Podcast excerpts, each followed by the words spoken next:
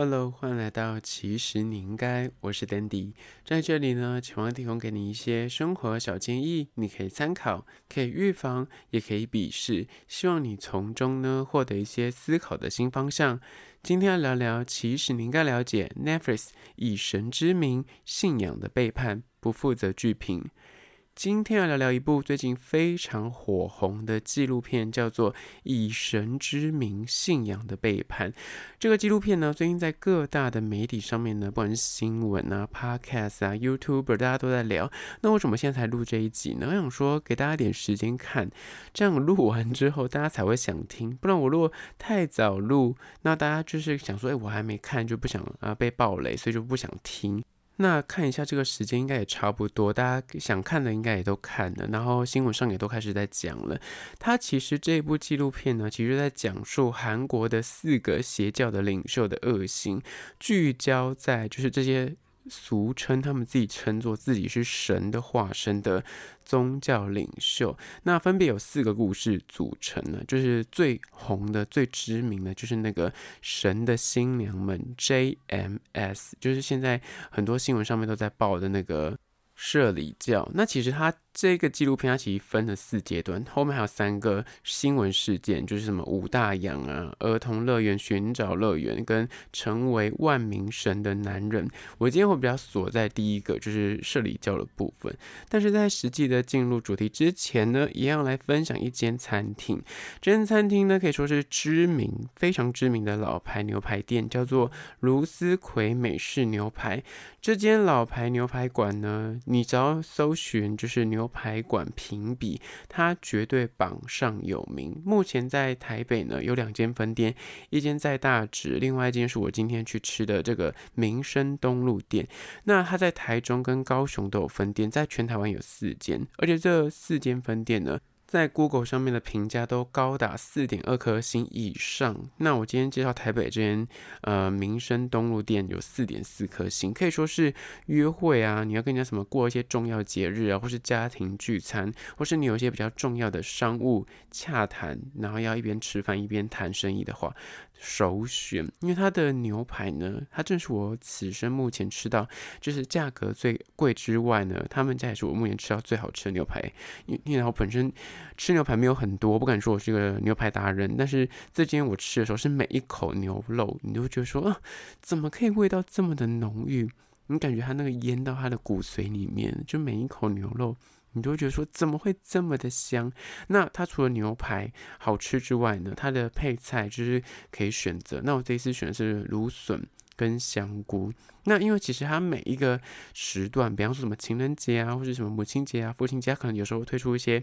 限定的套餐。而我那时候去的时候刚好是过年档期，所以它就是有过年的套餐组合，就是每个季节它每个时节就会不一样的限定的餐点。那时候去过年的时候去，就是点了他们家，它牛排其实就是 potato potato，它就会帮你做一些区分，然后你就看那个介绍，就是他店员会来跟你介绍说，哎，哪个部位的。口感是比较有嚼劲的，会有筋啊。那其他部位又是口感是怎么样啊？就是依照自己的喜好做选择。然后那个怎么几分熟，就也是看你个人，因为他们都会推荐什么啊？你要五分，还是你要七分，还是要三分？那就看你自己。呃，那个生的那个程度，你可以接受到哪里？但我真的是一个，我本身真的不太常吃牛排，而且我吃的也没有到很高级牛排。那就是我目前吃，我是觉得，哎，真的很让我惊艳，是会让你记得的味道。那他们的配菜，我选了芦笋跟香菇，也非常的好吃。前菜有面包跟沙拉，沙拉也是很新鲜，那个菜都选得非常的好。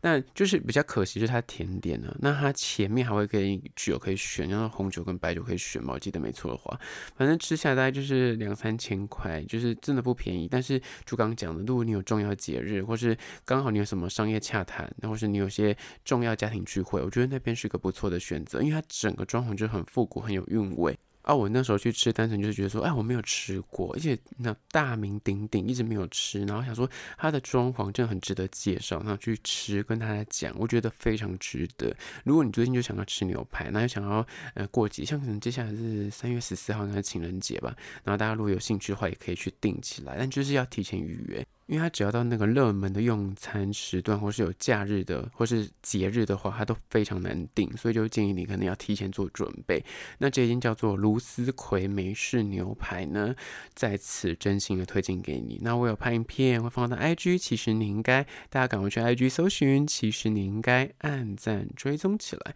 好了，回到今天的主题，Netflix 以神之名，信仰的背叛。我们今天会锁在就是现在大家讨论比较多的社里教，就是他第一个故事。那稍微来做一下简单的简介。社理教呢，其实起源自一九七八年韩国的一个基督教福音宣教会，然后它的创立者就是这个故事的事主，叫做郑明熙。这个教会又称为就是耶稣。晨星会，那就叫 Jesus Morning Star，所以他们就会有简写 JMS，就是而且这个 JMS 刚好跟郑明熙的英文刚好是三个英文字头，所以刚好就是两个缩写就对了。那他们因为常常去在教会里面提到说神的设立这个字，所以后来大家就简称他们叫摄理教。那讲完这个社理教，他们当初会红呢，就是他其实都积极在呃大学韩国的那个大学的社团里面啊，啊就在那个名校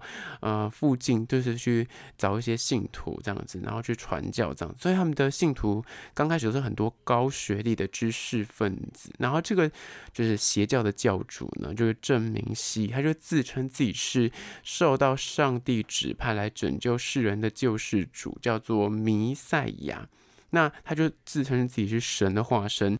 在很多的新闻啊，或是在传教的时候，都说他每天只睡两个小时啊，整天都在看圣经啊，圣经看过几千遍这样子，而且还在韩国买了一块地，叫做明月洞那边盖了一个神的自然殿堂，那那个就等于是他的一个圣域，就对，他就住在那边，然后他的信徒都跟他在那边一起生活。那在这个纪录片里面呢，可怕的来了。刚刚讲都还是哎，感觉就是传教而已嘛。在一九九九年的时候呢，郑明熙就被爆出说他有性侵女教徒。然后这个事件一爆发之后，他就开始逃亡，离开南韩，开始在别的国家游历，有的跑到台湾哦，有跑到马来西亚、香港啊、中国这样子。然后他就是很淫乱的生活，就是大家就很想说，为什么大家就是他明明新闻不断，而且还被通缉了，但就是。无法定他罪，也抓不到他。最后在二零零七年才在北京被捕，然后遣返回韩国。那关了十年哦。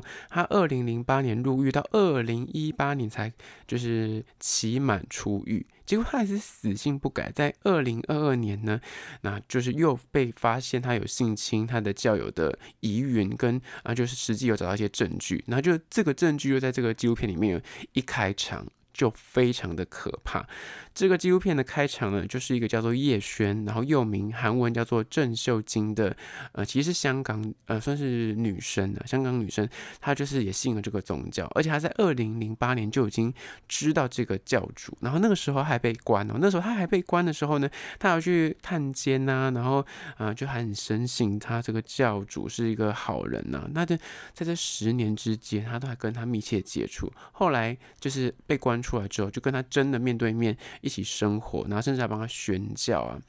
结果这个香港来的女生也被性侵了，然后后来就是因为这个女生跟来自澳洲的一个女信徒两个人，因为被性侵之后呢，就越想越不对，然后后来就用那个手机录音，然后搜证。然后才有这个证据公布于世，然后才又把他抓回监狱去，因为他中间其实很多没有办法定罪，原因就是没有实质的证据。然后。这个纪录片最可怕的地方，就是他一开头就播了这个音档，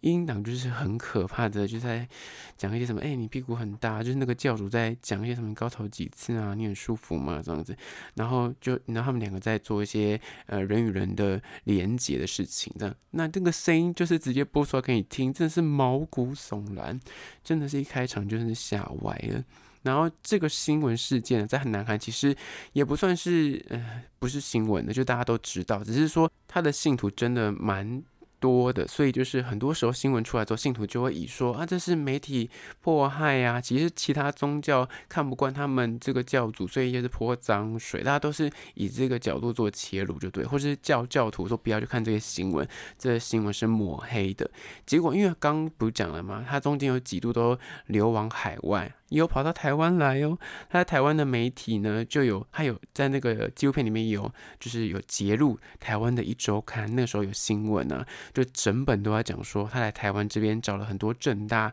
台大高学历的女学生，然后你像也有疑似被性侵的新闻都有流出来。那刚讲到那个在香港的女生，她站出来，然后而且她是直接露脸受访。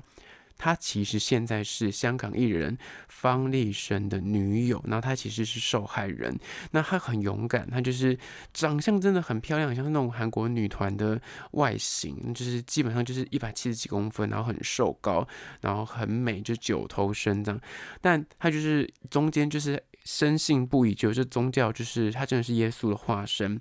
结果就是经历过一次一次被，就是你知道被性侵，然后被一些很无理的要求之后，他才觉醒，然后才录下这个音档，然后赶快逃离香港，后来才把这个证据交给警方，然后才又起诉这个呃教主。那这个纪录片有演到，就是演的真的是很细节，然后也真是你看的时候，你就一边冒冷汗，想说怎么会有这么恐怖的事情？他这个宗教里面呢，有一个所谓的模特团，就他们所谓的九头身仙女团这样，他们挑选女性徒要身高一百七，然后体毛要很少，那样白皙，然后脸要很小，瘦高。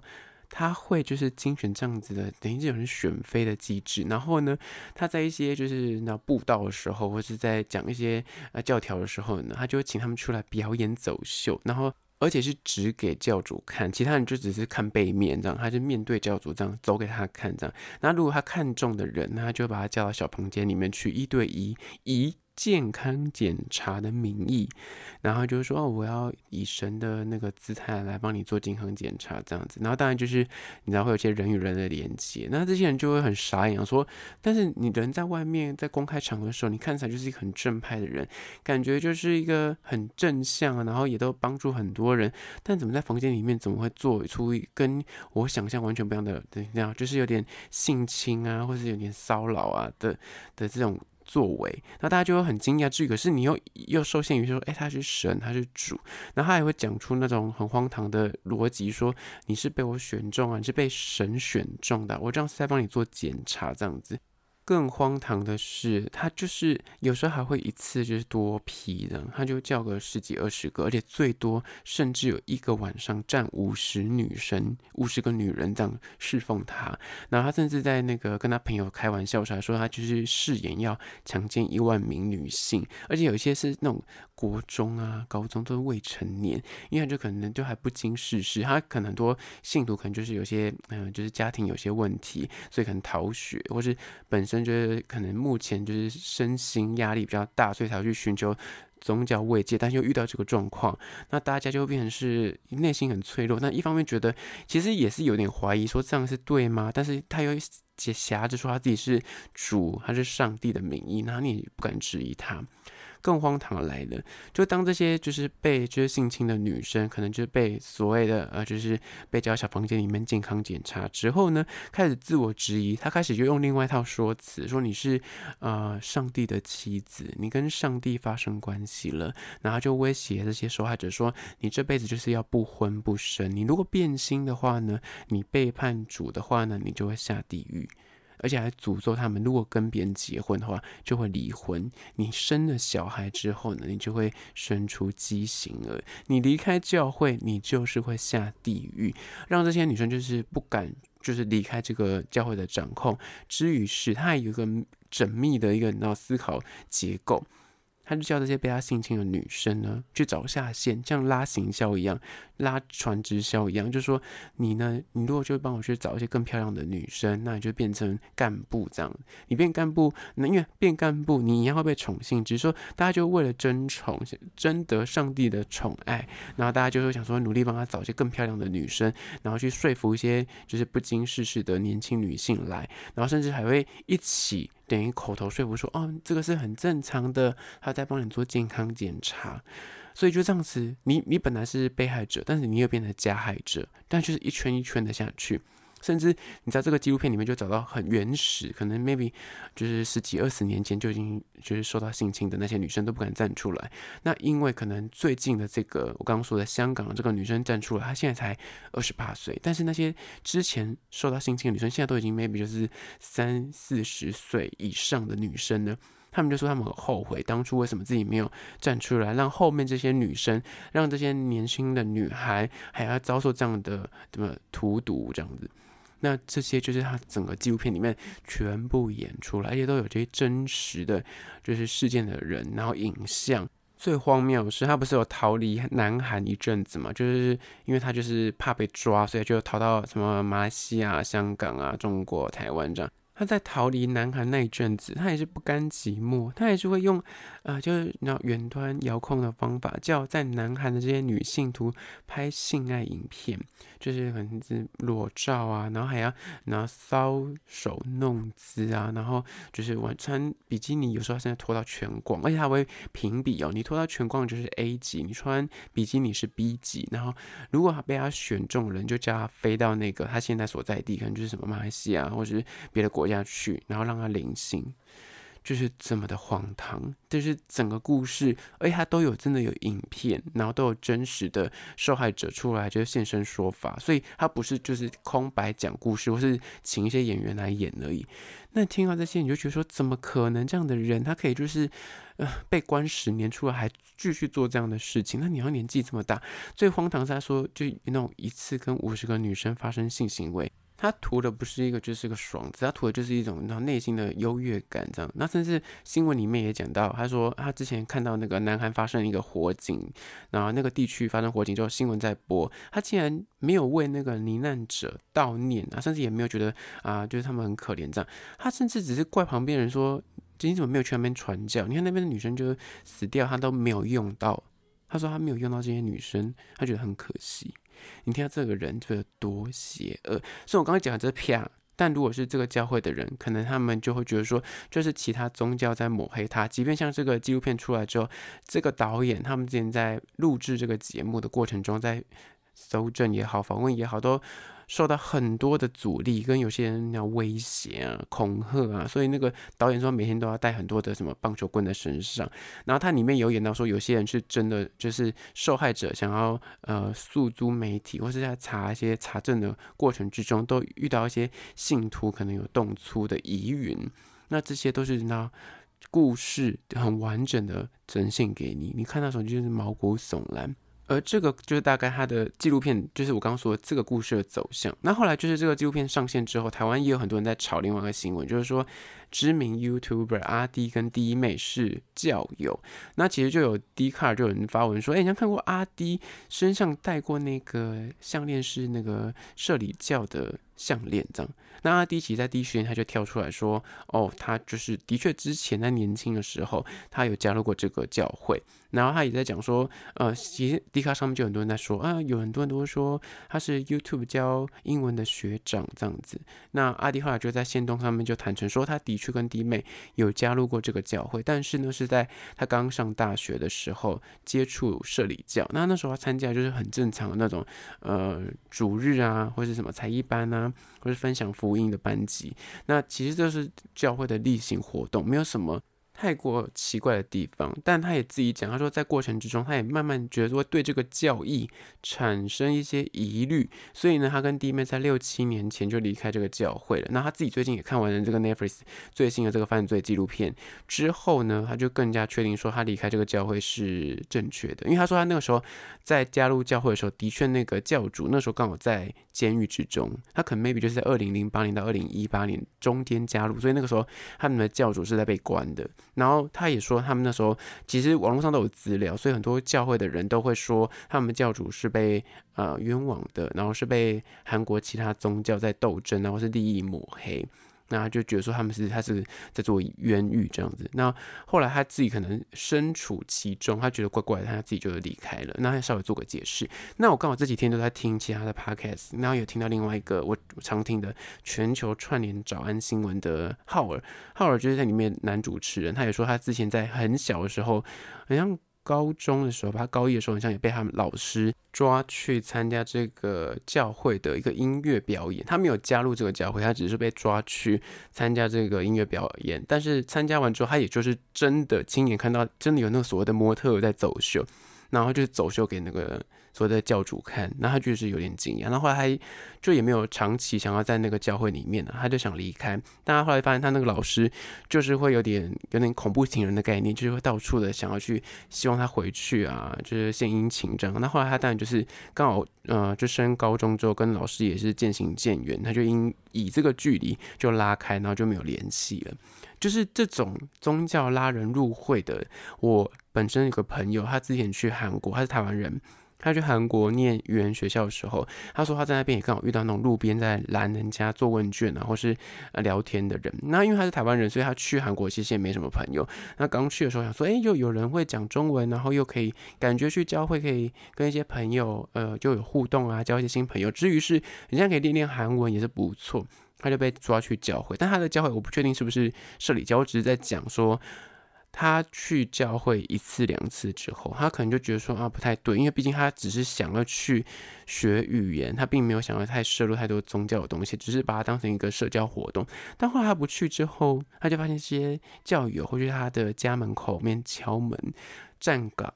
就是会问他说，你为什么不去？他打电话加赖说，你为什么不来？我们都在等你，然后甚至就就是会去他的家门口敲门，你装不在家，他还会不停的说：“我知道你在里面啊，你怎么不出门？你怎么不出来？”这样子，他就有点吓到，只能够赶快搬家，就是很可怕。后来他甚至想要去报警，因为觉得说他觉得被骚扰，因为人在异地，又觉得说沟通上面可能呃不知道他们会不会对他不利，这样他就觉得整个人就是很恐慌的状态之下。那这个关于邪教的问题呢，大家就想说。南韩在这个纪录片里面就有四个不一样的邪教，那到底为什么南韩这么多邪教？我就看到有个文章在写说，因为他们的民族性的问题，他们就是很强调长幼有序，要很尊重长辈。你们南韩就是他们的语言结构里面就是有分为有敬语跟平辈用语，那他们本来的语言结构里面就是就有这种分别，至于是他们在他们的社会里面本来就是。你你只要是长辈，他就会对你特别的尊敬，所以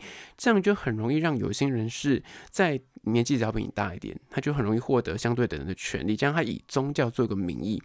那更不用讲这些宗教很邪恶。他有时候像刚刚那个宗教，他会用那种什么模特，而且他要办很多的活动，什么运动赛事、啦啦队比赛，然后招揽一些很年轻的男女进去这个宗教。那大家也都在讨论说，他其实很聪明。你看他把这么多年轻男女招过来这里，变得是有点，因为在那个年代没有所谓的交友软体，懂吗？你要认识异性，你感觉参加一个宗教，哎，那么就可能认识好多漂亮的女生，很多年轻的男性，感觉这边就是个联谊的概念，懂吗？所以大家就会觉得说，那我就去去嘛，反正可以认识很多人，而且感觉很好玩，因为他们办很多的活动。